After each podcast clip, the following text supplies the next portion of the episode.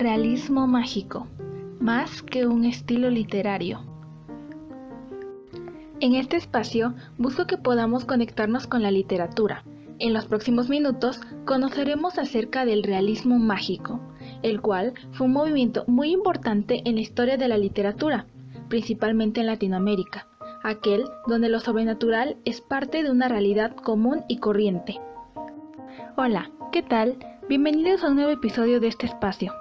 Dentro de la biodiversidad, cultura y territorio de Latinoamérica se encuentra la inspiración de distintos autores que han llevado a nuevas formas de lectura.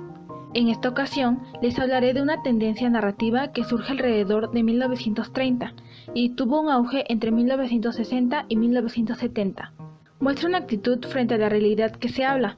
Se caracteriza por plasmar hechos irreales o insólitos en un contexto realista. Así es, el día de hoy les platicaré sobre el realismo mágico. Vamos a descubrir algunas de sus características y escritores, así que los invito a hacer un viaje a través de dicha corriente artística.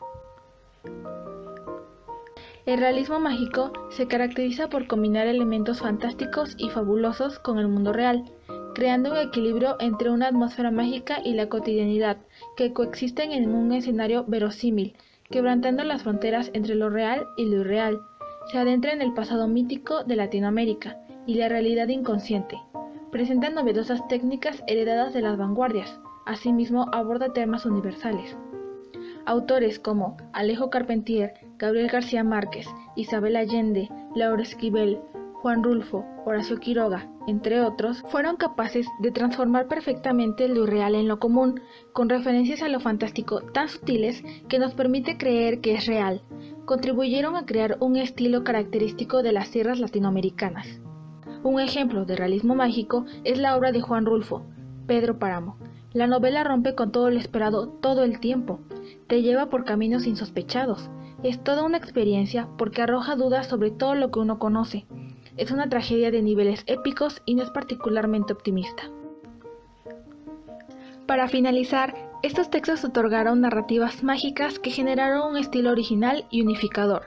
Se convirtió en una forma de expresión llena de simbolismo y pensamiento de los autores sobre diversas filosofías, que dio voz a la gente.